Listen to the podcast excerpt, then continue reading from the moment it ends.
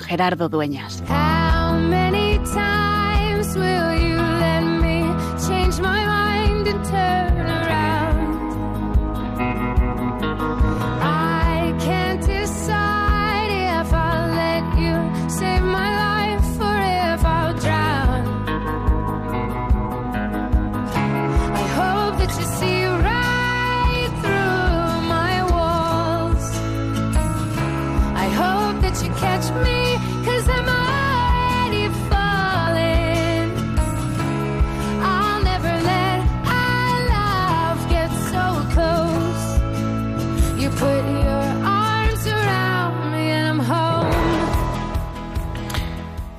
Repente, sin querer, siempre, la enfermedad, el dolor, el sufrimiento, la vulnerabilidad se hacen presente en nuestra vida.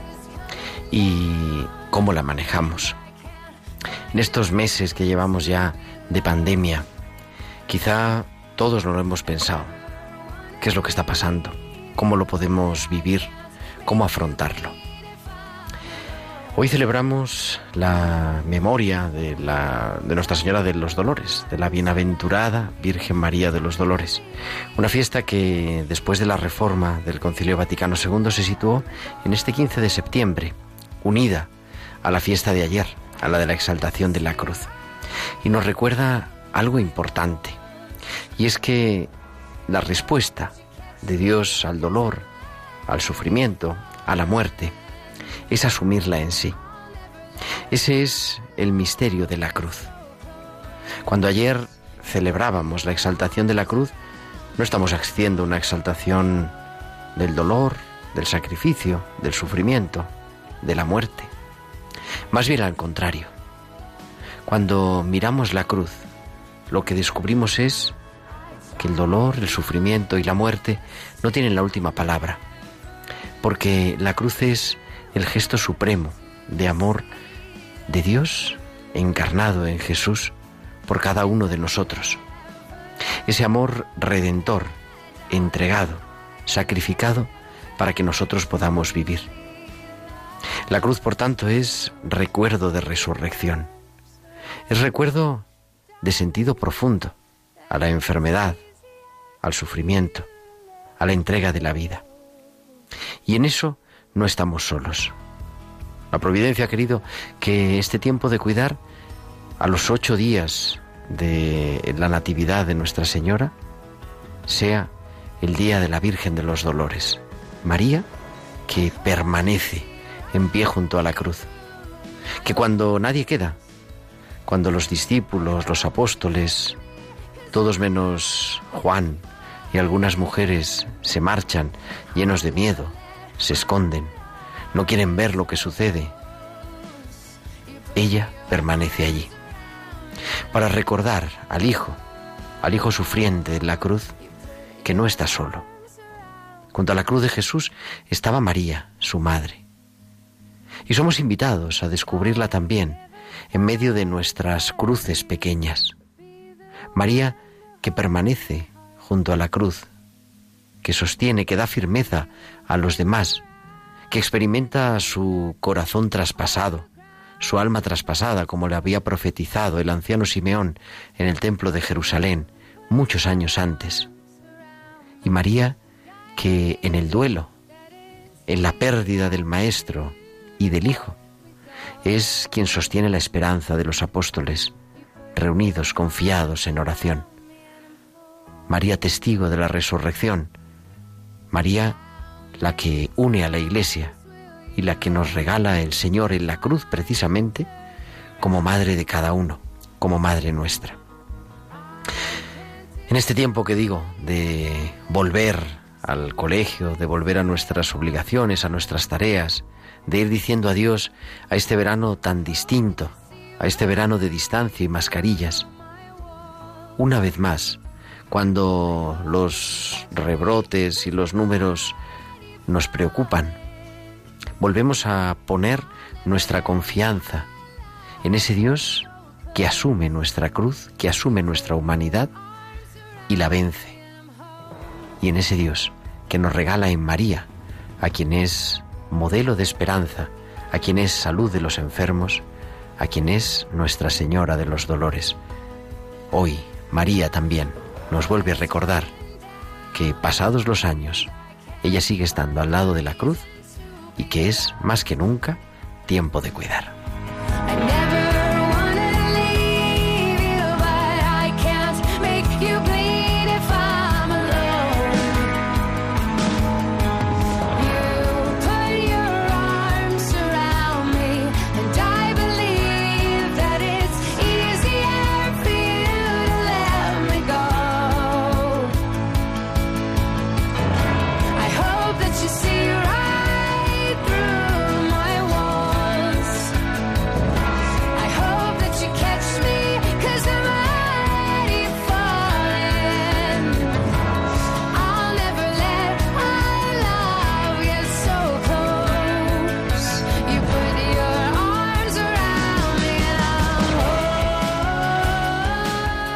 Pues muy buenas tardes, queridos amigos de Tiempo de Cuidar, queridos oyentes de Radio María, en este 15 de septiembre del año 2020, las 8 y 7, las 7 y 7 en Canarias, y comenzamos el programa número 97 de Tiempo de Cuidar, 97 martes, acompañándote de 8 a 9, de 7 a 8 en Canarias, en este programa de Pastoral de la Salud de Radio María, en este día en el que vuelvo al estudio durante tantos meses. Hemos hecho el programa haciendo magia desde diversos lugares con conexión, pero hoy otra vez en los estudios centrales de Radio María con una pantalla delante, con un, todas las medidas de seguridad, pero es bonito volver y volver a hacer la radio desde aquí, desde el estudio, y hacerlo con Juan Manuel González, que está al otro lado y que hace que esto sea posible. Muy buenas tardes, Juanma. Hola, buenas tardes. ¿Qué tal, Gerardo?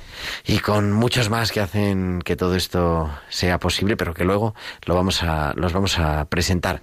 ¿De qué vamos a hablar en el programa de hoy, en este día de la Virgen de los Dolores tradicional? Pues vamos a hablar de dos personas que se han conocido en medio de su pasión por cuidar.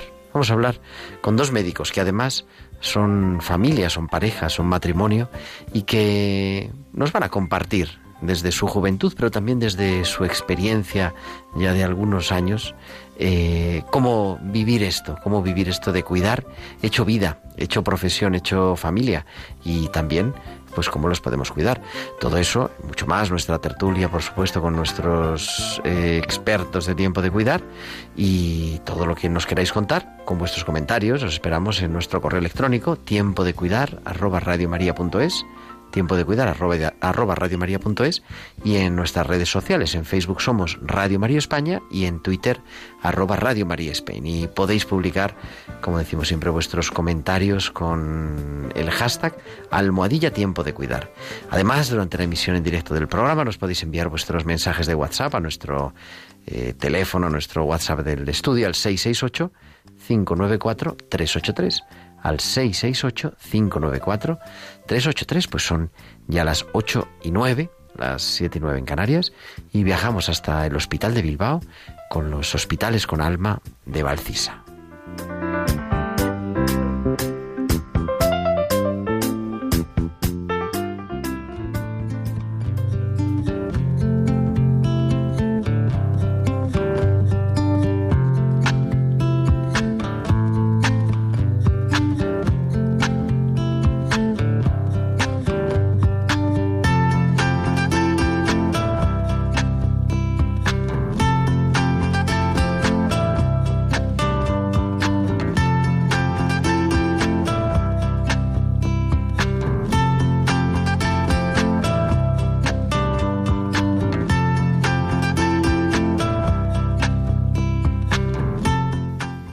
Semana Valcisa ya está al otro lado. Muy buenas tardes, Valcisa. Buenas tardes, Gerardo, y buenas tardes también a todos los oyentes. Si alguna vez os sonríe la vida, Las guardias son duras y cuando te plantas a atender a pacientes tras 16 horas sin parar, puede darse la situación de sacar lo mejor o lo peor de ti. Pero si un paciente que lleva más de 150 horas en el hospital, sin descansar, sin dejar de ver médicos, enfermeros, auxiliares, es capaz de decirte que está a tu lado, ¿cómo sentirse indiferente? Con todo lo que he vivido yo, he hecho muchas cosas a lo largo de mi vida. He dado mucho de mí, pero ya lo único y mejor que soy capaz de hacer es rezar. Rezar por todos vosotros, deseándoos lo mejor. Todo cuanto deseo para mi nieta, os lo deseo a vosotros también. Si alguna vez os sonríe la vida, acordaros de esta viejecita de cruces que ha estado rezando por vosotros. La gratitud muestra estima y reconocimiento por un favor o un servicio prestado por el cual desea corresponderle. Hoy, en un mundo donde parece que la mediocridad es la norma, lo normal destaca y lo brillante se muestra inalcanzable. Es bonito ver que no solo hay personas agradecidas con una simple muestra de entrega, sino que la entrega se hace con gusto. En muchos casos, nuestro trabajo implica el contacto continuo con personas, pero dependerá de nosotros cómo queremos comunicarnos. Hasta la semana que viene.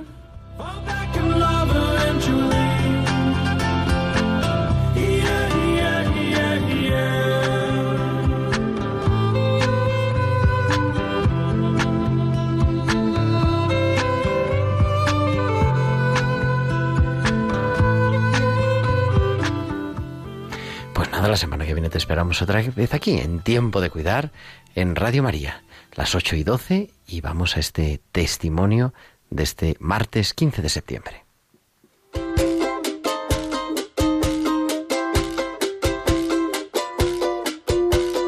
Eso que tú me das es mucho más de lo que pido. Todo lo que me das es lo que ahora necesito.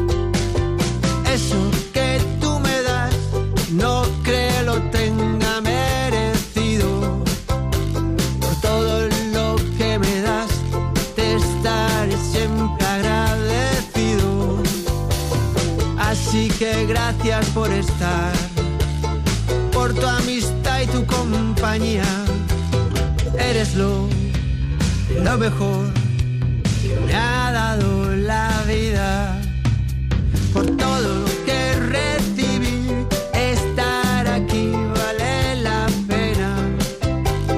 Gracias a ti seguir. Pues durante este- estos meses de verano, julio, agosto y septiembre hemos ido teniendo diferentes testimonios en tiempo de cuidar de personas realizadas con el mundo de la pastoral de la salud, de una u otra manera, testimonios muy distintos. Pero hoy es un testimonio especial porque no es uno, sino que son dos. Pablo Millán, muy buenas noches, muy buenas tardes, que estamos todavía de día. Hola, ¿qué tal, Gerardo? Buenas tardes. Y Carola Gutiérrez, muy buenas tardes. ¿Qué tal? Buenas tardes. Bueno, digo porque digo son dos por uno porque es algo compartido, más o menos.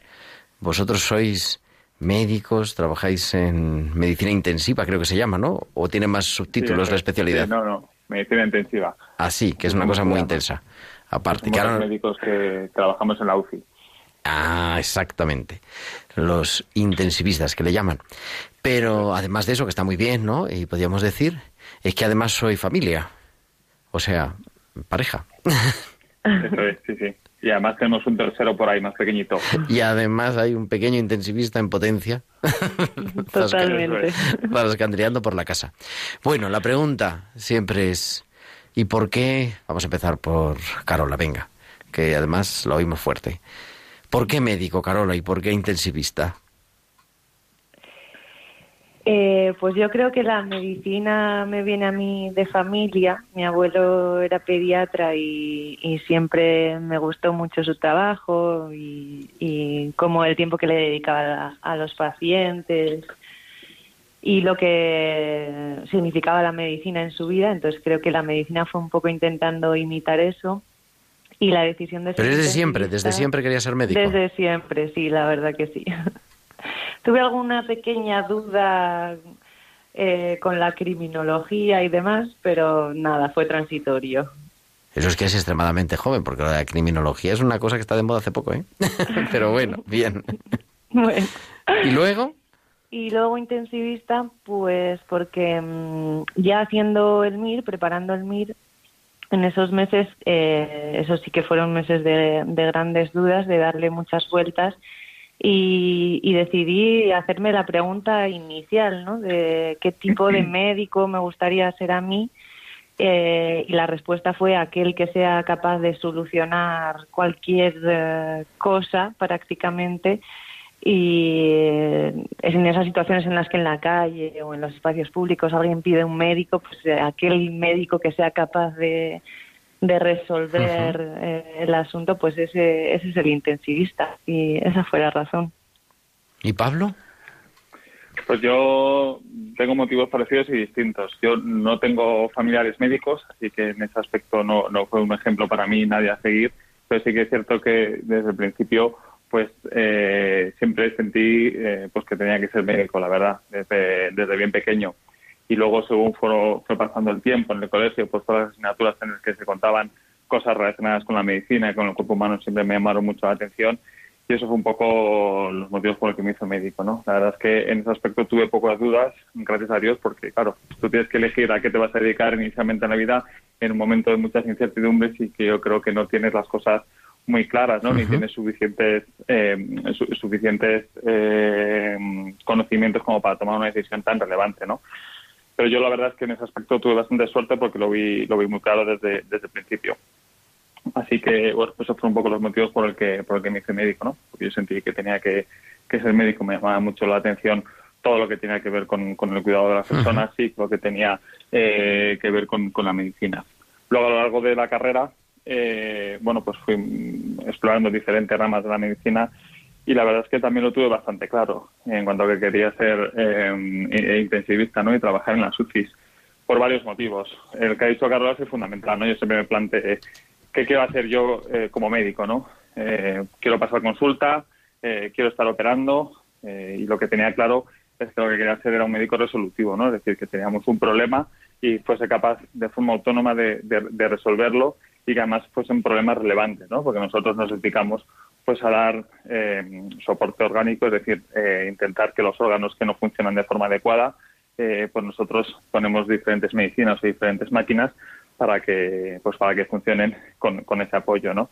Y eso, mm, bueno, pues una, una atención muy integral, ¿no? Eh, y, que, y que resuelve problemas en el que en el que hay una, un compromiso de la vida de forma inminente, ¿no? Y a mí eso era claramente lo que lo que me gustaba, eh, claramente.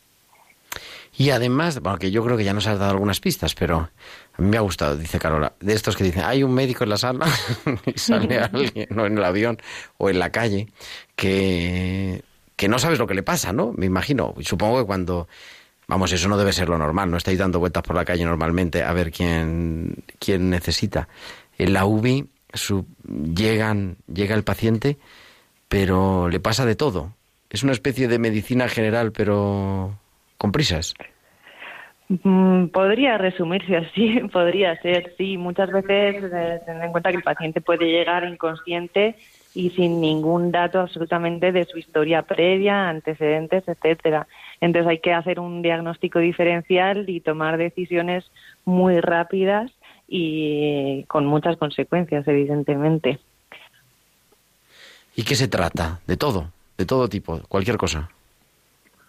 Yo creo que sí, que tratamos de, de cualquier cosa, ¿no? Cualquier cosa que comprometa la vida a, a corto plazo o que asocie un fracaso de un órgano muy importante, pues que no funcione bien los pulmones y haga que tenga el oxígeno tan bajo en la sangre que, que, que- que le comprometa la vida o que no le funcionen de forma adecuada los riñones o que tenga una infección generalizada.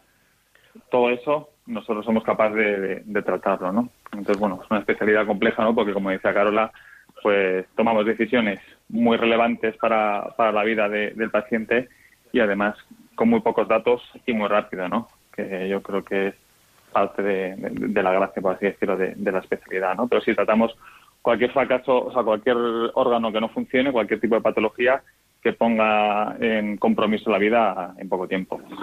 ¿Cómo es una UCI? Hacernos una foto para la radio. Uf, pues es complicado, ¿no? Por aquello que dicen de que una imagen vale más que mil palabras, pero bueno, intentaremos hacerlo con 100 palabras en vez de con mil.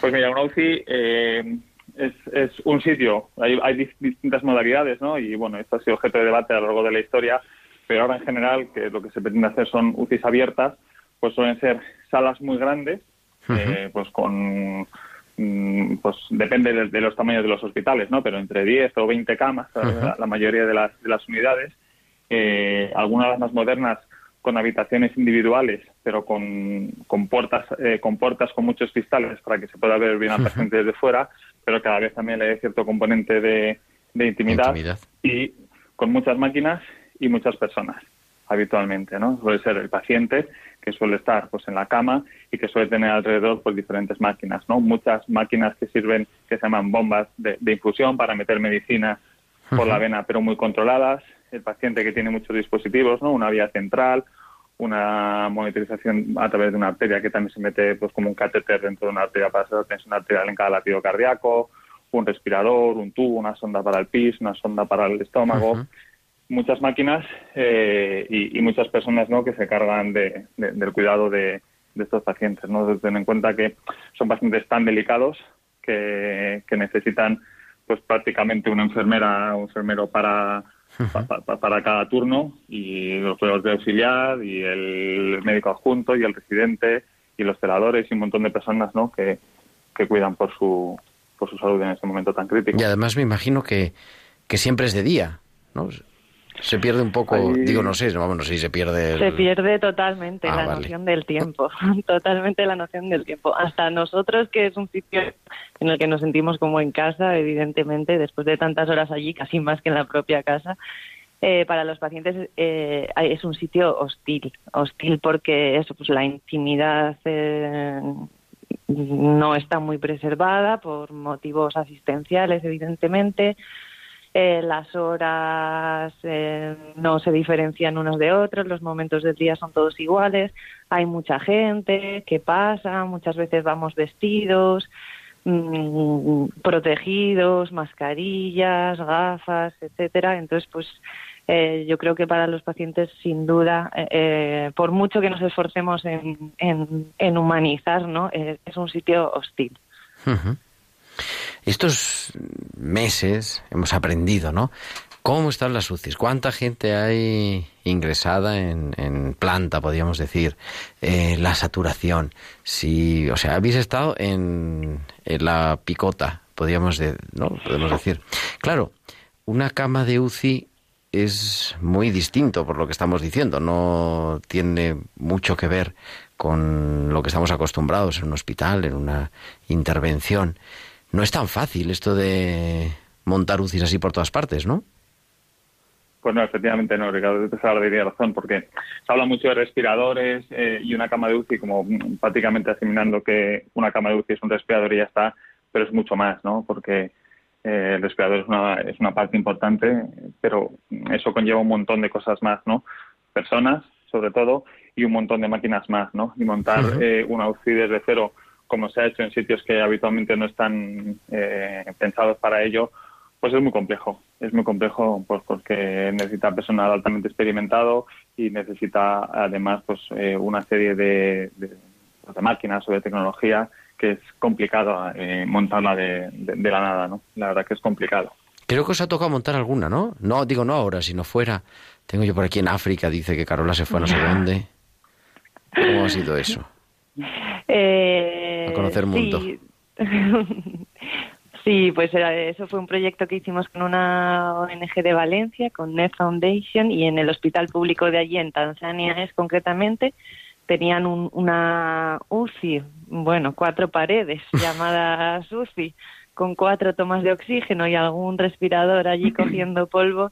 Y, y, lo que hicimos fue un poco dotarla de material gracias a donaciones y sobre todo lo más importante, lo que decía Pablo, los recursos humanos, no formar al personal, que al final pues es lo fundamental, lo que más cuesta conseguir y, mantener. Claro, me imagino que es el, el bueno, el, el ser capaz, ¿no? De, de empezar de cero cada vez.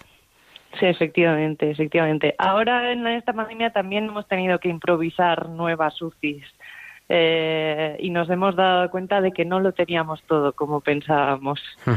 Así que ha sido un, un reto, por supuesto. Bueno, y en medio de eso, sur- ¿cuán- ¿cuándo surge el amor? ¿O ya lo conocíais de antes? Digo, no sé, pregunto. No, no, no, no, no, surge en el hospital. En la UCI. En el hospital. O sea, que Sí, tampoco sí, sido sí. tan hostil. no tanto en la UCI, más en el hospital, porque en los primeros años de especialidad, eh, al ser una especialidad que toca tantos ámbitos, tenemos rotaciones por muchísimos otros servicios. Eh, pues, pues ahí surge. De, yo creo que del apoyo y la comprensión que buscas en tus compañeros con los que pasas tantas, tantas horas en momentos tan, tan difíciles, pues surgen cosas así bonitas. Afortunadamente. Claro, ¿no? Digo, porque parece en medio de tantos problemas. O sea, vamos, cuando te dicen que vas a la UCI, no sé si hay que alegrarse, pero bueno, es verdad que es el sitio en el que seguramente vas a estar más cuidado, pero tampoco son buenas noticias, ¿no? Y en medio de tanto eso, sin embargo, vida, proyecto, familia, ¿no? Sí, la verdad es que mm, para mí eh, es una suerte que los dos nos dediquemos a lo mismo precisamente por comentaba de del sentirme comprendida, ¿no? Yo creo que sería muy difícil con un trabajo tan duro que te exige tantas horas y que luego las horas que estás en casa eh, estás pagando todo el cansancio de, del tiempo que has dedicado en el hospital, pues si no nos dedicásemos a lo mismo creo que sería francamente complicado entendernos. ¿Y con un bebé cómo se hace? Bueno, ya no es tan bebé, ¿no? Vuestro hijo. No, ya se va haciendo mayor, pues se hace pasando mucho sueño. ¿Quieres ser médico? No. Carola, yo creo. Carola no, quiere que el, sea. El niño, no, el niño, tiene- yo creo que tiene bastante claro que no. Ah, no, también entendido, Gerardo, que quién era el médico de Telmo, decía yo. Yo eh, intentamos no, no, no, no ser ninguno, pero... No, él dice que quiere ser bombero de momento, o sea que... Ah, bueno, o sea, pero bueno, todavía Eso está estamos, bien. estamos, estamos con eso. Que después, bueno, porque te- vamos ya fatal de tiempo, pero después de todo lo vivido, que, en fin, nos podemos hacer más o menos cargo, no sé si nos queréis compartir un poco la experiencia de estos meses, pero yo os quería decir, ¿qué nos diríais? ¿Qué le diríais a, a la población en general? Pero bueno, no sé cómo han sido estos meses, me imagino que muy desgastantes, no sé si con miedo, no sé si... Pues mira, estos meses han sido han sido muy duros, ¿no? Como para como para el resto de la sociedad. Lo que pasa que para nosotros especialmente, ¿no? Pues porque vimos como a poco de un día teníamos un paciente, al día siguiente dos, al día siguiente cuatro, al día siguiente sesenta, al día siguiente cien. Eh, y entonces, claro, nosotros estamos acostumbrados además a dar un tratamiento eh, pues muy exquisito, ¿no? Eh, con, una, con una calidad tremendísima y cuando te ves desbordado por la por, pues por la realidad, ¿no? Que es que tienes muchísimos más pacientes eh, que los recursos, ya no solamente materiales, sino que los recursos de tu tiempo que tú puedes dar eh, para hacer el mejor tratamiento, pues cuando ves que eso no es así, eh, nosotros que, que somos muy perfeccionistas y que y que bueno pues que tenemos un, un sentimiento de que las cosas que hacemos realmente tienen consecuencias directas ¿no? sobre sobre la vida pues irte haciendo un tratamiento al 80% en vez del 100% como estamos acostumbrados eso para nosotros ha sido ha sido muy duro lo, lo- lo más duro de todo ¿no? Eh, es decir es que no, no es imposible eh, hacerlo eh, como lo solemos hacer habitualmente no eso para nosotros eh, yo creo que ha sido lo más duro ¿Y qué nos pedís? Pues fundamentalmente a quién, ¿no? A, a la Bueno, ciudadanía, a- pues, sí, a nuestros oyentes. a, a todos, pues que, que cumplan la- las recomendaciones, eh, las recomendaciones que, que se nos da, ¿no? Pues mm, el distanciamiento social, la mascarilla y el sentido común, ¿no? Pues para intentar no contagiar a, a todos nuestros seres queridos y a las personas que, que, que no se conocen, ¿no? Fundamentalmente eso. Oye, y Cuidado. para, para acabar, digo, con eso nos quedamos, digo, porque es bueno recordarlo, como luego hay gente que dice de todo, ¿no? Para que nos acordemos que esto, esto es de verdad, no, esto no es de broma. Pero El coronavirus existe y damos fe de ello directa, ¿eh? damos fe, exactamente. Cuando y cuando las cosas no se pueden arreglar, ¿cómo se vive? Bueno, pues cuando las cosas no se pueden arreglar eh, y va mal y tenemos un paciente ingresado y pese a todo lo que hacemos las cosas no van bien y finalmente pues la evolución es mala y acaba falleciendo, pues bueno, nosotros lo que intentamos es eh, pues que fallezca tranquilamente, que la familia esté tranquila, que sepa que de verdad se ha hecho todo lo que eh, humanamente era, era, posible y sobre todo que pues que en, los últimos momentos que no ha estado solo, seguro, y que no ha, y que no ha sufrido eh, y que no ha sufrido nada. Pues nos quedaríamos un montón. De, de, nuestras máximas, yo creo, la verdad. Vamos, de, todos los, los, compañeros. Yo quería agradeceros a vosotros personalmente por el esfuerzo, por el esfuerzo personal, por el esfuerzo familiar, a los abuelos que cuidan al niño cuando hay guardias, ¿no? Y todos, o no sé quién cuida al niño, alguien lo cuidará.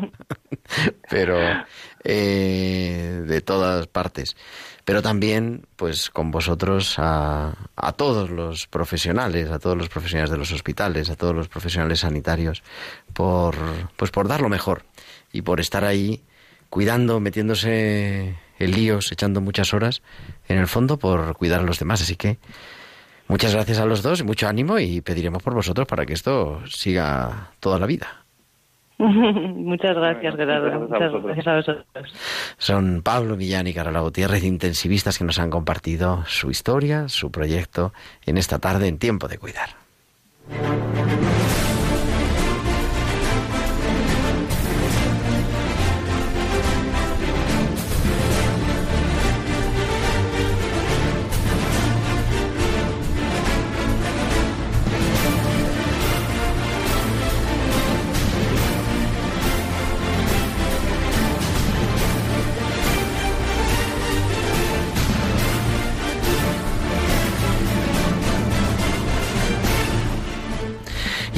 Llega nuestra tertulia, la tertulia de tiempo de cuidar en esta tarde dedicada a la UCI, dedicada a la actualidad, dedicada a la vuelta al core y a todo.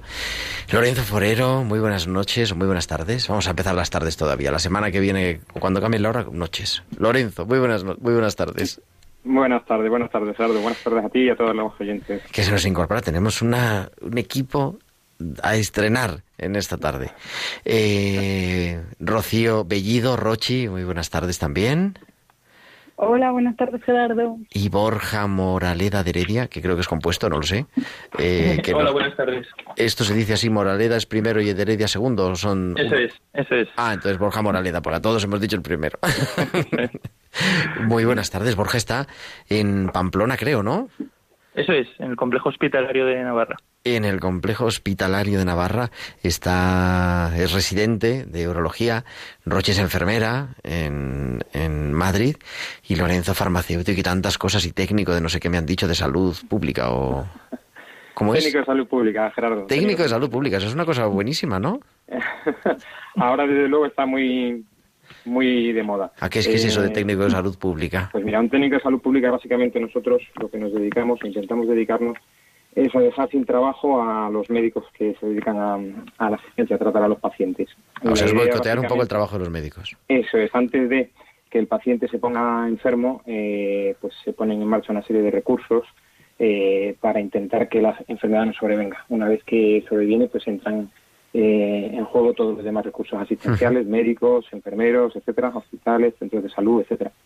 Nosotros trabajamos, bueno, antes de eso, pues igual que los centros hospitalarios tienen personal sanitario especializado, pues eh, en salud pública también hay personal especializado en ellos, son los mismos médicos, epidemiólogos, eh, enfermeros, enfermeras, eh, farmacéuticos, veterinarios, dedicados básicamente a, estudiar la enfermedad, a ver cuáles son sus debilidades y fortalezas, para ver si conseguimos debilitarle que se produzca menor de vida. Bueno, no, no, pues suena apasionante y sí, suena de toda actualidad, pero bueno, un día nos vienes a contar esto, porque yo hoy quería hablar, no sé si habéis podido escuchar un poquito, por lo menos un poquito de, la entrevista, la verdad que son héroes con bata blanca, ¿no? Bueno, ahora no sé cómo van vestidos, ahora van vestidos de, me decía un amigo, van vestidos como si fueran a recoger miel.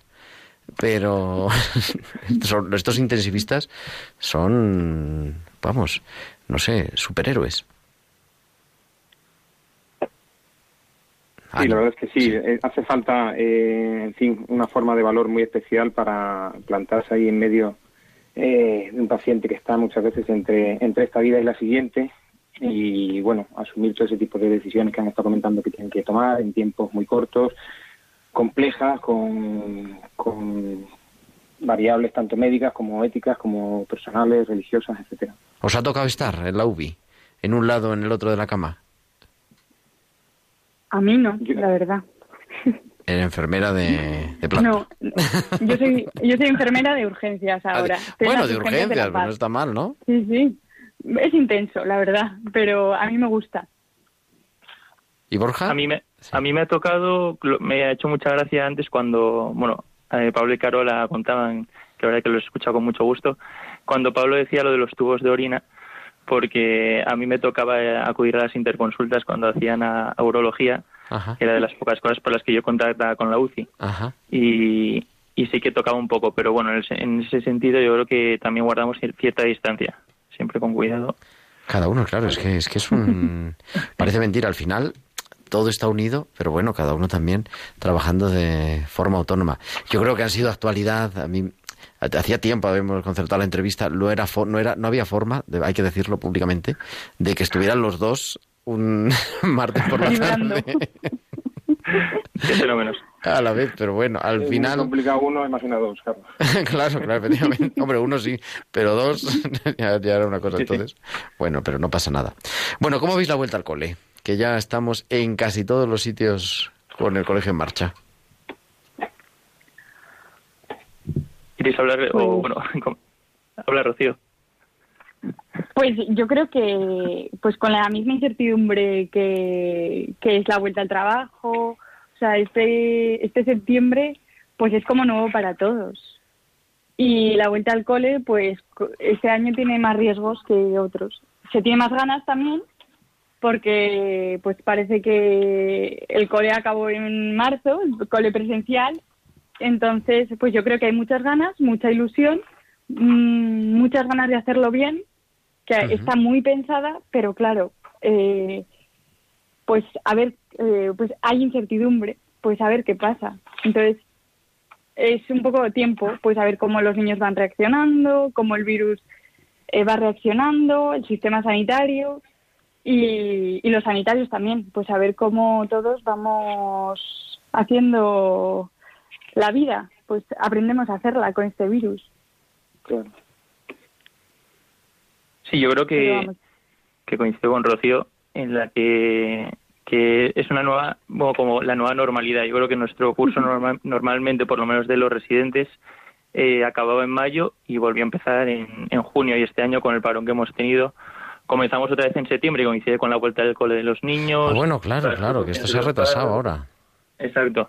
Entonces ahora la, también se junta pues que el, comienzo de los nuevos residentes, que en una época que no es la mejor tampoco y, y que a veces el verano de por medio facilitaba que había menos volumen de pacientes y, y el aprendizaje, la curva de aprendizaje era más sencilla. Entonces, bueno, ahora yo creo que toca hacer un esfuerzo por parte de todos, eh, también de los adjuntos, que muchas veces, eso, yo creo que, que también se den en los residentes, para, para que todo empiece a cuadrar lo mejor posible. Y, y yo creo que hay mucha ilusión, mucha ilusión, eso, como dice Rocío, la incertidumbre de, de, de los comienzos, de, de cómo se va a comportar el virus en los próximos meses, no sabemos si va a ser más agresivo o menos, pero yo creo que, que sobre todo subyace la, la ilusión. O sea, la ilusión de los niños, pero en los hospitales hay, miedo, ¿hay miedito o no? En los hospitales, bueno, yo hay entre, entre miedito y resignación. De, hay una parte de sabíamos lo que se nos venía porque conocemos cómo, cómo somos y cómo nos comportamos a nivel de sociedad. Y por otro lado es un poco de... Se ha perdido cierto miedo y ahora también se, se refleja un poco en cómo nos comportamos luego cuando estamos por la calle. Y, y sí que hay cierta resignación de decir, bueno, pues pues ya sabemos un poco cómo organizarnos, cómo, cómo plantearnos la, enfrentarnos al virus y, y coordinar, pues eso, como decía Lorenzo, pues eso, con los celadores, enfermería, etcétera. Yo creo que ahora hay una comunicación mucho más fluida y mucho mejor que al principio. ¿Y como padre, Loren? Pues, Gerardo, yo he tenido la suerte además de vivirlo un poco como padre y desde dentro también porque mi mujer es profesora. Y la ilusión, efectivamente, como decía Borja Rocío, está un poco por las dos partes. Eh, los profesores tienen ganas de volver a ver a los chavales, tienen ganas de, de achucharles, aunque no puedan en el momento, tienen ganas de transmitirles cariño online o en vivo. Eh, y los chicos, pues el año pasado yo recuerdo que al pequeño cuando le dijimos que tenía que ir, a ir al colegio, pues empezó a llorar eh, porque le daba mucha pena. El mayor le daba, no le daba pena porque al revés, le lloraba pero de alegría, porque, porque dejaba de ir a clase. Pues fueron vacaciones, ¿no? Eso es, eso, cada vez que daban 15 días más era un- una celebración más. Pero la verdad es que ya se les ha hecho largo. Todo este periodo sin ver a los amigos se les ha hecho largo, entraban con ganas. El otro día en el patio se veían lágrimas de uno de los niños, de los profesores, sobre todo de algunos de, de chavales más pequeños, pues les da mucha alegría verlo. Y como padre, pues, pues bueno, a colaborar de alguna manera, a recordarles a ellos que las normas, aunque son difíciles, son sencillas también, mascarilla, distancia, eh, no juntarse demasiado, seguir las normas, la señalética, como dicen ahora la palabra de moda, la señalética de los centros escolares, y incidiendo en todo eso para que ellos puedan disfrutar de estos días. Yo creo, yo la verdad, la semana pasada que hablamos con un par de directores de colegio, a mí me dio, sinceramente, tranquilidad, ¿no? Porque, bueno, pues eh, todo es como una incertidumbre, evidentemente, y, además este curso es tan raro, pero igual que raro el verano, igual que raro venir al estudio de la radio, ¿no? Eh, pero por otro lado, como vi muy concienciados a los centros, a, los equipos directivos, a todos los equipos de profesores y de personal del- de los colegios para que la cosa salga bien. Ahora, ahí es verdad que hay un punto que depende pues de las familias de los niños pequeños, depende de los chicos mayores su responsabilidad y ahí tenemos todos una tarea, ¿no? Como sociedad, el- el ser capaces de decir que, no sé, que, que esto es importante, que, que, o como decían Pablo y Carola, ¿no? Dice, damos fe que el coronavirus existe. Parece surrealista, pero es que lo tenemos que decir. Sí, sí, sí, así es, efectivamente. Yo creo que los chavales, además, los colegios, digamos, están preparados, han recibido eh, instrucciones, más o menos. Son, las instrucciones son precisas, a veces pueden ser contradictorias, pero si se interpretan desde la cautela, pues deberían de, de surtir efecto para que la entrada en el colegio sea razonablemente segura. Y luego los chavales, yo creo que en general, los, los niños, yo por lo menos en mi entorno los veo como muy concienciados. Eh, eh, salen, salen por la puerta y se ponen la mascarilla. Si te ven sin la mascarilla, por supuesto, te riñen Te muchísimo. echas la bronca. te echan la bronca ellos mismos, te castigan sin lo que sea. Mm, no sé, los veo como, en general los niños los veo concienciados y forman parte un poco, yo creo que son la, la primera, mm, esa primera etapa para, para contener la, la pandemia. Ellos eh, que puedan volver a clase, que todos podamos retomar una cierta normalidad y ellos empezar también con, con su normalidad. Yo en ese sentido lo veo, veo que veo cosas positivas. Como tú dices, efectivamente los, los centros están preparados, bien porque han recibido instrucciones, bien porque han interpretado bien esas instrucciones y, van a saber reaccionar eh, ante las situaciones que se vayan planteando. Vamos a ver cómo, cómo reaccionan los números en, los próximos, en las próximas semanas porque va a ser determinante, claro. Claro. Oye, os quería preguntar otra cosa. Los tres que estáis metidos en este mundo. Se ha hablado, ¿no? De la vacuna de la gripe, claro, de la preocupación, me corregís que sabéis más, de que se nos junte la gripe con el COVID y que no sepamos qué es. Entonces se ha adelantado toda la campaña de vacunación. ¿Hay que vacunarse? O no sé, ¿cómo, cómo, cómo lo veis vosotros desde dentro sin ser mega especialistas en vacunología? Hombre, yo creo que la vacunación es importante, o sea, en general las vacunas son muy importantes, o sea, es una medida de prevención que salva muchas vidas. En general, eh, años anteriores, sin pandemia, se recomendaba la vacunación de la gripe, tanto a pro- profesionales sanitarios como a personas mayores, con mayores de 65, enfermedades eh, crónicas. Bueno, o sea, yo desde luego, eh, en mi opinión, o sea, creo que es como muy libre, porque al no ser obligatorio y mm, no sé, pero en mi opinión es muy, o sea, yo me voy a vacunar y, pero porque lo he hecho todos los años, o sea, yo estoy en contacto en un servicio de urgencias, estoy en contacto con el virus de la gripe constantemente, además, pues eso que no se puede controlar, entonces me he vacunado todos los años, pues como medida preventiva. El año pasado la cogí. Bueno, pues es, son cosas que pasan, pero yo creo que hay que prevenir. Además, pues una vacuna que lleva tantos años, que está investigada, que que es segura, pues, o sea, yo la verdad es que Mi convenio, estoy yo creo que bastante se, dicen que se adelanta, ¿no? El, el calendario de vacunación. Se ha adelantado unos días, sí.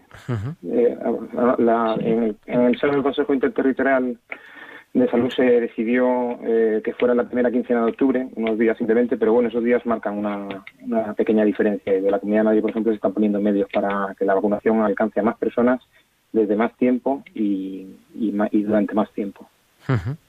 Preferentemente, ¿quién debería de vacunarse de los que nos están oyendo? Aparte de vosotros.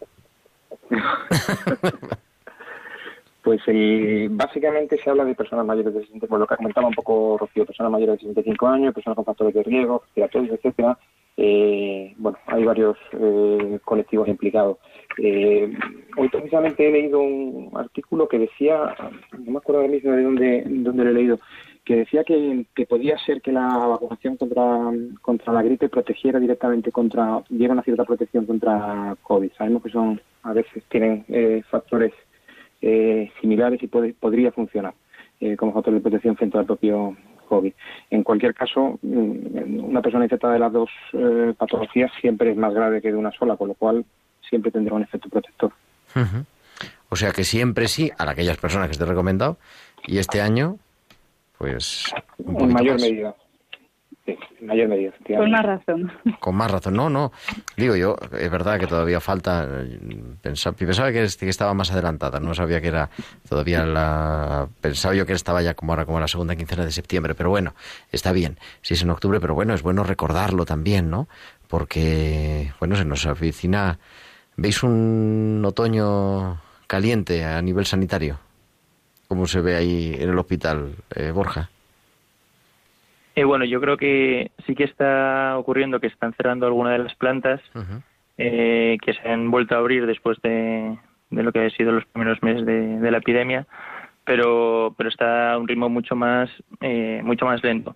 Ahora mismo, por ejemplo, nosotros en Pamplona tenemos a 135 personas ingresadas y 8 en la UCI, que bueno, comparado con, con la época eso más más alta, pues está bastante bien.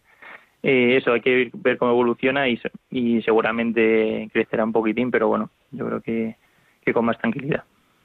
Sí, hombre, también conocemos, ¿no? Más la enfermedad y no cabe duda que estamos más concienciados. Por mucho que digamos, eh, bueno, que hay personas que se saltan las normas y que no guardan la distancia, pero comparado con febrero no tiene nada que ver. Nada que ver, nada que ver. Eso es, eso es importante también. Yo creo que ahí también todos los servicios de, de primera medicina. Yo quería preguntar a Lorenzo, ya no me acuerdo yo si se estudia algo, se acuerda algo de farmacia, pero creo que los farmacéuticos han tenido una tarea fundamental. Hemos entrevistado aquí a algunos a lo largo de la pandemia, pero a veces se nos pasan, ¿no? Y están ahí trabajando mucho en el barrio. Sí, han estado, han estado en primera línea también, porque cuando los centros de salud estaban saturados, la gente, sobre todo a partir de cierta edad, tiene mucha confianza con los farmacéuticos, con el farmacéutico de su barrio. La farmacia presta un servicio muy, muy próximo siempre a las personas, a los vecinos, y cuando no pueden acudir al centro de salud, o incluso cuando pueden acudir, su primera referencia muchas veces es el farmacéutico, es el farmacéutico el que le deriva, el que le explica, el que le, le dice que es por dónde puede empezar y, y han estado también muy expuestos muchos de ellos algunos amigos míos pues han ido mm, también contagiándose y pasando mal en esas primeras en esas primeras oleadas como quien dice y han estado también como tanta gente también dando dando el callo Oye, para, para terminar, porque se nos echa el tiempo encima. Pero hay una cosa que yo le llevo dando vueltas y os la comparto por, por compartir en voz alta, ¿no? Hemos hablado durante muchos años y ha sido una gran conquista en, todo el mundo de la salud y la pastoral de la salud en, en particular ha tenido un especial relieve todo lo que llamamos humanización de la salud, ¿no? Ser capaz de, de poner rostro, escucha. Ahora en estos meses, claro, hemos tenido que dar, sobre todo al principio, prioridad a la parte asistencial clínica, ¿no? Y, y ha habido mucha soledad. Yo, junto con el COVID, la soledad es como la enfermedad añadida. ¿Cómo veis esto? A mí, a mí es algo que me preocupa, la verdad, porque no sé si la pandemia nos está haciendo perder un poco de humanización en la asistencia sanitaria, me refiero. Bueno, yo creo que es más difícil humanizar cuando vas vestido eh, con un EPI y sobre todo cuando hay una zona sucia y una zona limpia. O sea, es difícil cuidar cuando no puedes pasar, que a veces el cuidado simplemente es estar. Pues te tienes que vestir antes, no hay los suficientes EPIs, o sea, mm, no somos menos humanos, pero hay otra barrera. Pues a veces está el tiempo y otras está, pues, eh, el que no, eh, pues si es para un vaso de agua, pues espera un segundito hasta que no nos vistamos, nos lo damos. O sea, no dejamos de ser humanos, No, pero no, tenemos hombre, una claro. barrera más. Pero a lo mejor, no- digo, no, no, no sé si, si está presente en, en nuestro día a día, ¿no? Porque mm, que- en todo, en, Humanizar real- la en salud. el fondo. ¿El qué? Humanizar la salud. Claro. Hombre, yo creo que sí. Y eh, que es vamos, eh, yo desde luego, desde la enfermería y desde el cuidado, pues eh, cada día. Y lo veo en mis compañeros médicos, en mis compañeras auxiliares, en mis compañeros enfermeros, sí. O sea, también depende mucho de la persona, del carácter, pero sí, eh, la importancia Yo estoy de que sí, Rocío. Mm, Sí, sí. tratar hum- a, a la persona como persona. Sí, eso. Sí, yo creo una, una del, perdón, Gerardo. No, no, adelante. Eh, es que estaba pensando también, y una de las cosas eh, que me han pasado, yo creo, es que cuando tiene, yo he hablado hoy con, con algún compañero, cuando tienes algo bueno no te das cuenta hasta que te lo, hasta que te lo quitan, ¿no? Entonces aquí yo creo que, yo considero, por lo menos que a mí me ha pasado, que muchas veces el contacto que das por hecho de, con el paciente, de poder estar y hablar e incluso coger la mano, etcétera, eh, yo creo que, que sí que nos hemos dado cuenta de que lo echamos de menos y que la gente lo necesitaba. Pero por otro lado que mm, un montón de compañeros han hecho un esfuerzo y, y la gente tiene una originalidad bestial para intentar suplir esa falta de, de contacto que a veces se asocia a la humanización y, y de estar con el paciente, tanto como hubo un movimiento desde Madrid, que luego también llegó a Pamplona y un montón de ciudades, de cartas a los A las pacientes. cartas, es verdad, es sí, verdad. que eso me pareció un- una pasada. Eh, eh, artistas que cantaban a través de pues eso de internet, videollamadas, etcétera. La, enfermería siempre dispuesta a, usar un Zoom, Skype o cualquier cosa para comunicarse con la familia. Entonces yo creo que ha puesto un poco de relieve la dificultad que, que había, pero pero gracias al esfuerzo de mucha gente pues se ha, se ha- sacado adelante. Y ahora, ahora se agradece más y se, y se piensa más en ello. Yo estoy de acuerdo en que ha habido una parte, además hemos visto ejemplos muy bonitos efectivamente a lo largo de estos episodios y a lo mejor lo que hay que plantearse es qué recursos o qué se puede hacer para facilitar que esa humanización que está en las personas llegue a quien tiene que llegar. Pues no sé si habrá que habilitar mecanismos o estructuras o, o en qué consistirá para, para facilitar la llegada de esa, de esa humanización, porque las, las personas en personal sanitario la, la, la tiene eh, per se de serie. Pues que no nos olvidemos nunca, queridos, se nos echa el tiempo encima. Muchísimas gracias a los tres, Borja Morareda, Roche Bellido, Lorenzo Forero, y aquí estamos hasta el próximo día. Muchas gracias. Muchas gracias. Muchísimas gracias a ti luego. y a todos. Un abrazo de los de antes. Hasta luego.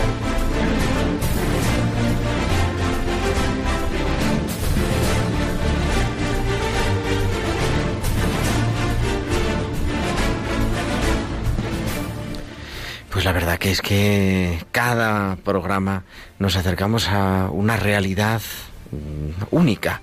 Aquellos que eligen complicarse la vida para salvar otras, complicarse la vida para cuidar lo que nos recordaban, ¿no? Pablo y Carola y con ellos nos quedábamos. Y a mí me deja también esto último que hablábamos, el tema de la humanización, que no nos olvidemos.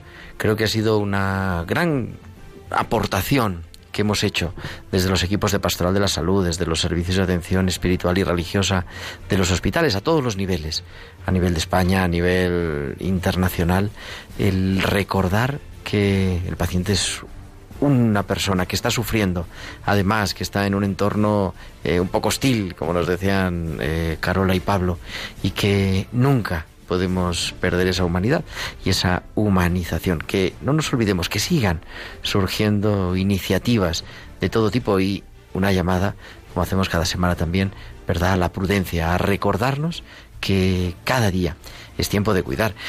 Se nos echa el tiempo encima porque es que ya son casi y 55, así que nos tenemos que despedir, pero vendremos Volveremos la próxima semana, el próximo martes, que será ya 22 de septiembre, y vamos a dedicar el programa a la enfermería. Este año 2020 está declarado, fue declarado como el año de la enfermería, pues vamos a hablar con alguien que le ha apasionado ser enfermera durante muchos años y nos va a contar su historia. Eso será el próximo martes 22 de septiembre a las 8, las 7 en Canarias. Gracias a Juanma González en el control del sonido y a todos vosotros que descanséis y seáis felices. Un abrazo de vuestro amigo el diácono Gerardo Dueñas.